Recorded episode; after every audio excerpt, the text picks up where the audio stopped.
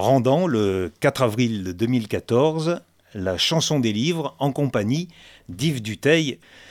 Yves Duteil, vous êtes ici pour euh, présenter votre livre La petite musique du silence, qui est édité cette année. Un livre qui reprend les chroniques qui, ont été, euh, qui sont parues dans Panorama. Absolument. Un livre de spiritualité. On peut dire ça, oui, c'est une réflexion un peu au quotidien sur des choses euh, simples, mais qui donnent à la vie une orientation euh, comme un gouvernail, on peut dire. On a la chance d'avoir un esprit qui est à la fois un gouvernail de profondeur et d'altitude, donc on peut prendre un peu de recul par rapport aux choses et puis essayer de, de transformer ce qui peut être pris d'habitude comme une espèce de réflexion qui passe et puis qui s'envole pour quelque chose auquel on essaie d'apporter euh, un peu plus de contenu et de réfléchir un peu plus loin. Et, voilà. et quand on est obligé de mettre les choses en forme, de formaliser des idées, bah, du coup, ça débouche sur des considérations qu'on n'aurait pas forcément abordées si on avait simplement pensé à quelque chose et que ça nous ait traversé la tête avant de s'envoler. Lorsque vous avez euh, pris vos, chroniques pour les mettre euh, en volume, il a fallu retoucher euh, certains textes pour donner une espèce de logique? Non, pas du tout. Il y a un désordre, je dirais, tout à fait désorganisé et, ce qui fait que finalement, ce livre, on peut y piocher au jour le jour sans avoir à suivre dans un ordre bien défini mais il n'y a pas eu vraiment de retouche. Simplement, on a, il y a certaines chroniques, euh, je ne serais même pas capable de dire lesquelles, qui étaient peut-être attachées à un événement ponctuel, qui étaient maintenant sorties de leur contexte, euh, qu'on n'a pas mises, mais il y en a vraiment euh, une dizaine. Quoi. Alors j'ai été étonné de voir que votre livre bon, était parmi une liste pour le prix de spiritualité d'aujourd'hui. Oui, ça m'a à la fois surpris et, et beaucoup touché. Et parmi les premiers prix, il y a Michel Delpech un autre chanteur Parce que je crois que Michel Delpech a, comme moi d'ailleurs, traversé des choses difficiles et que là, euh, dans, une vie euh, assez riche, euh, où tout bouge, où ça va très vite, à un moment donné, quand il vous arrive vraiment une grosse tuile, vous êtes obligé de vous poser. Puis, la, vie vous oblige à ça, puisque vous êtes immobilisé, médicalement parlant, et que du coup, c'est l'esprit qui voyage et qui travaille.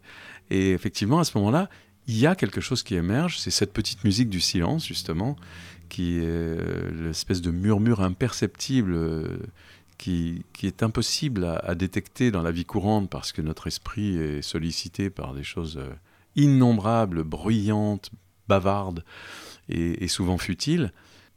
La première chose qu'il faut avoir pour se poser, c'est le temps. Et c'est l'absence de, bavardage de notre esprit autour des sujets dicté par l'instant. J'imagine que les gens ici à Randan sont venus vous voir, non pas pour saluer le, chroniqueur, mais sont venus voir l'auteur de, de, chansons et le, chanteur. Euh, je dirais que, curieusement, ce livre a beaucoup suscité de curiosité parmi les gens qui me connaissent pour les avoir écrits. C'est-à-dire, je crois qu'il n'y a pas eu un seul concert depuis des années où je n'ai pas eu quelqu'un qui soit venu me voir en me disant je lis vos chroniques dans Panorama. Tiens, ça vous a surpris? Mais oui, parce que je, me rends compte que Panorama, qui n'était pas un journal qui tirait un nombre d'exemplaires euh, énorme, drainait une, euh, un lectorat beaucoup plus important que son chiffre de vente en fait. Ah. Parce que c'est un journal qu'on se passe de main en main, qui circule euh, dans le monde chrétien en général, mais aussi à l'extérieur de ce monde-là.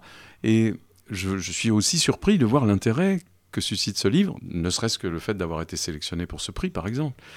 Et eh ben, les gens qui sont venus aujourd'hui à, à Rendant ont beaucoup feuilleté ce livre et l'ont beaucoup pris et donc euh, m'ont beaucoup demandé de leur dédicacer. Écrire des chroniques, le, jeu d'écriture a quelque chose qui ressemble à l'écriture d'une chanson.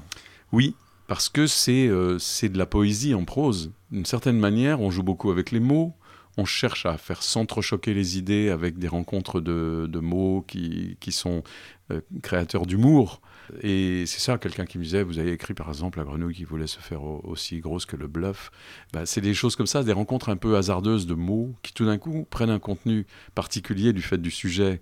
chronique qui s'appelle Nous vivons tous en fricophonie. Des choses qui sont du domaine de l'écriture, vraiment, et qui relève de la même logique que la recherche des mots pour une chanson. Et j'ai vraiment écrit ces chroniques comme on écrit des chansons. Qui donnent du son et du sens. Et qui, exactement, du contenu et aussi euh, de, de, de, la légèreté. Vous avez débuté au Petit Conservatoire de, de Mireille. Oui. Vous en gardez des bons souvenirs. Alors, on, on entend des gens qui, qui, qui, ont souffert et des gens qui, ont toujours le même émerveillement.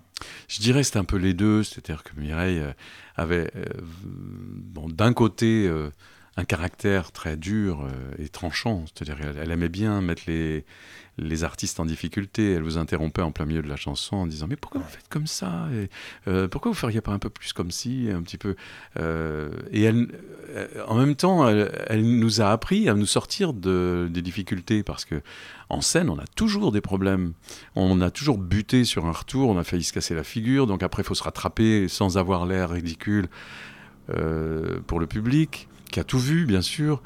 À, à, un moment donné, on, on, on, est malade, on a 39 et on doit monter sur scène, on n'a plus de voix. Et là, Mireille nous disait Bon, vous n'avez pas un petit écriteau autour du cou avec marqué euh, J'ai mal à la gorge. Donc vous chantez, vous articulez, vous faites comme euh, le public ne viendra pas deux fois. Et en même temps, bon, elle, elle avait l'immense mérite d'exister. C'est-à-dire que, voilà, on était très euh, mal à l'aise parce qu'on ne savait pas ce qu'allait nous arriver. Elle avait la dent dure. Mais en même temps, euh, quelle chance de pouvoir accéder à la radio, accéder à la télévision à travers ce petit conservatoire et pouvoir montrer un petit bout de soi-même sans risque, parce que au fond le public ne nous connaissait pas, il ne retenait pas forcément ni notre nom ni notre chanson, mais bon, il nous avait entrevus, mais c'était sans risque. Et c'est ce qui manque le plus aujourd'hui quand on est exposé euh, sur euh, la Starac ou sur euh, une, une, grosse émission avec des millions de gens qui regardent. Et ben si on se plante, c'est là par contre, là il n'y a, a, pas de filet. Quoi. Ça ressemble à notre société? Ça ressemble à notre société qui est de plus en plus cruelle, de plus en plus cynique, et en même temps de plus en plus complexe, nuancée. Et la vérité, la réalité, elle est infiniment plus, plus délicate que, que le schéma qu'on a l'habitude d'en montrer. Ça vous a tenté un jour de, de tenter l'aventure de la transmission de votre savoir-faire? Je comprends que vous me posiez cette question parce que c'est quelque chose qui m'a souvent effleuré. Je, je crois que même sans faire une école, même sans faire un cours euh, magistral, sans être une académie ou, ou, faire une école de chanson, je me rends compte que beaucoup d'artistes euh, viennent me voir en, me disant ben voilà, moi j'ai écrit parce que vous avez chanté, j'ai joué de la guitare parce que j'ai essayé de jouer vos chansons, euh, je, m'inscris dans votre euh, lignée parce que bah, j'ai chanté vos chansons quand, j'étais plus jeune, etc. Je crois que la transmission, elle se fait quand même. Et je suis très touché de voir quand des artistes viennent me voir en me disant ben voilà, moi je, je, mais je me suis inspiré de vous, ou j'ai écrit ma première chanson sur le modèle de telle chanson de vous. Voilà, comme Renan Luce qui un jour m'a dit, dit j'ai pris la puce et le pianiste, puis j'ai écrit ma première chanson sur ce modèle. On ne crée qu'à partir euh, de l'imitation. Et après, on se différencie. Et je crois qu'on est tous un peu comme ça.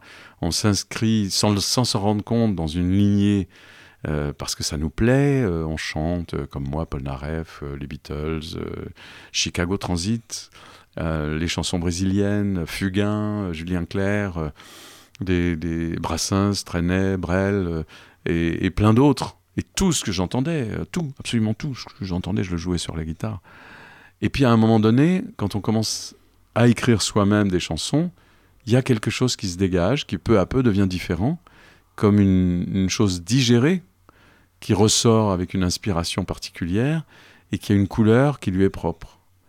Euh, et chacun a digéré toutes ces inspirations euh, tout en gardant ses racines avec euh, une diversité incroyable à l'arrivée, puisque la chanson française est comme une éponge qui, qui restitue des couleurs musicales très très diverses, ne serait-ce qu'aujourd'hui, le rap, le rock'n'roll, le hip-hop, mais hier le reggae, euh, la bossa, euh, la musique classique. Euh, je pourrais vous citer des noms d'artistes qui s'inspirent de tous ces styles.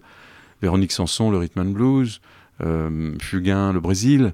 Raymond Gary, qui est ici, oui. lui, il, il, il, a dit en interview que la, la chanson française était quelque chose qui permettait d'utiliser toutes sortes de musique et de rajouter du texte par-dessus pour donner sens. Oui, c'est exactement Elle ça. est capable, alors je rejoins, c'est votre mot éponge tout à l'heure qui, Oui. qui m'a fait penser à cette réflexion. Tout à l'heure, à table, vous avez mangé en face de Jacques Bertin. Oui. Alors Jacques Bertin, bon, un monstre, si on peut dire comme ça. euh, Un sacré monstre, un sacré monstre sacré. Mais il ne mord pas. Non. Bon. Il a une éthique, une éthique, il, il a une barre très haute. C'est quelqu'un qui dit soyez autonome. Hmm? Soyez autonome aux, aux jeunes, voilà la leçon qu'il me dirait. Vous, vous irez dans le même sens que lui. Oui, je dirais, euh, sentez-vous libre. Et, bon, si, si j'en crois ma propre expérience, euh, qui n'est pas, euh, qui n'est pas une, voie unique ni un modèle, mais je crois qu'à un moment donné, je me suis rendu compte qu'on est, on- moins on dépend de gens, plus on est heureux de faire ce métier. Maintenant, pour ne pas trop dépendre de gens, il faut quand même. Euh, il y a des risques financiers, des luxe. risques d'isolement, des risques de confinement. Donc, c'est pas facile, on paye le prix fort. Mais c'est vrai, soyez autonome, bah oui, euh, jusqu'au point où on peut. C'est-à-dire, on s'est pas donné à tout le monde de pouvoir euh, tourner le dos à, à une part de ce monde du show business qui, qui est là pour vous promouvoir. C'est pas non plus facile de ne nourrir personne et de vouloir séduire tout le monde. Donc il y a un prix à payer de solitude, de, de, de, un peu euh, sinueux. Mais au bout du compte, moi je crois que Noël et moi, Noël mon épouse qui est en même temps mon éditeur, ma productrice, euh, ma muse, mon inspiratrice aussi, on vit une aventure humaine et artistique pleine, c'est-à-dire euh, libre. Cette liberté, on l'a conquise au fil des années, pas tout de suite. Les premiers contrats, évidemment, que j'ai signés, c'était des contrats d'artistes avec euh, des pourcentages ridicules, avec euh, des conditions draconiennes. Puis peu à peu, le succès vous aide à vous libérer. Mais c'est un vrai chemin. On ne peut pas dire à des artistes, soyez libres tout de suite, autonomes tout de suite. Il faut quand même rencontrer des gens qui vous mettent le pied à l'étrier. Il faut quand même Jean euh, Dufour? rencontrer Jean Dufour, rencontrer Claude Dejac, rencontrer Monique Lemarcy, être quand même en prise directe avec ceux qui sont en lien avec le public. Et si on veut un jour passer à l'Olympia, il faut quand même rencontrer Jean-Michel Boris, il faut quand même avoir un contact avec Gérard Violette si on veut un jour euh, faire la, le 18h30 du théâtre de la ville. Ouais. Tout ça, c'est des rencontres que j'ai pas forcément sollicitées, mais qui sont venues parce que chaque fois que la chance est passée, j'étais quand même là pour la saisir. Alors je dirais peut-être être là pour saisir la chance, parce que la vie resserre les plats. Si vous avez loupé un, un aiguillage, ça ne veut pas dire que vous avez tout raté. Ça veut dire qu'il y aura un autre rendez-vous plus tard, mais qu'il faut être au rendez-vous et qu'il faut euh, ouvrir l'œil et être attentif à toutes les occasions de chanter, de rencontrer, de connaître euh, des gens, euh, de ne pas se tromper de personne parce qu'il y a aussi des mauvaises gens, des Non. pièges et des, et des escrocs et des gens malveillants. Donc voilà, il n'y a pas deux chemins qui se ressemblent, mais je crois qu'il faut être là pour saisir la chance. Est-ce que cette, euh, ce désir d'indépendance, cette volonté, vous a coûté un peu cher? Bon, on se pose la question, mais pourquoi les médias, à partir d'un moment, vous ont, comment on va dire, boudé, snobé On avance le nom de Jacques Chirac, qui en 95, c'est ça, vous avez confié une mission. Hmm. Mais c'était pas pour servir Chirac, c'était pour servir la chanson. Bien sûr. Mais il y en a qui ne peuvent pas l'entendre. Oui, parce que, hum, voilà, en termes d'action, il faut toujours s'inscrire dans quelque chose. Et s'inscrire dans euh, le, le sillage d'un pouvoir, si vous voulez agir, il faut quand même pouvoir agir sur les gens qui ont le pouvoir. Donc là, on tombe dans le mot politique. Et dès qu'on tombe dans le mot politique, on tombe aussi dans le mot idéologie, dogmatisme, euh, carte de parti, etc., ce que j'ai toujours fui Préjugés. préjugés. Et euh, c'est vrai que bon, je renie absolument pas mon amitié pour Chirac, qui est encore vivante aujourd'hui et que je revendique. Et euh, je pense que c'est pas pour rien que Chirac est l'homme politique le plus populaire auprès des Français. Euh, mais mon amitié pour lui, elle est indéfectible.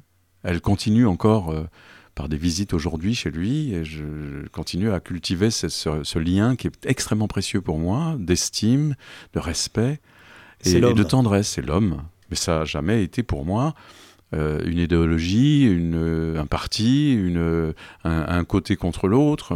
voilà. Et, pourquoi on peut pas Parce que vous l'avez dit à nombreuses fois, ça. Pourquoi on peut pas l'entendre, ça? Parce que je crois que c'est assez curieux, mais les choses ont un moment.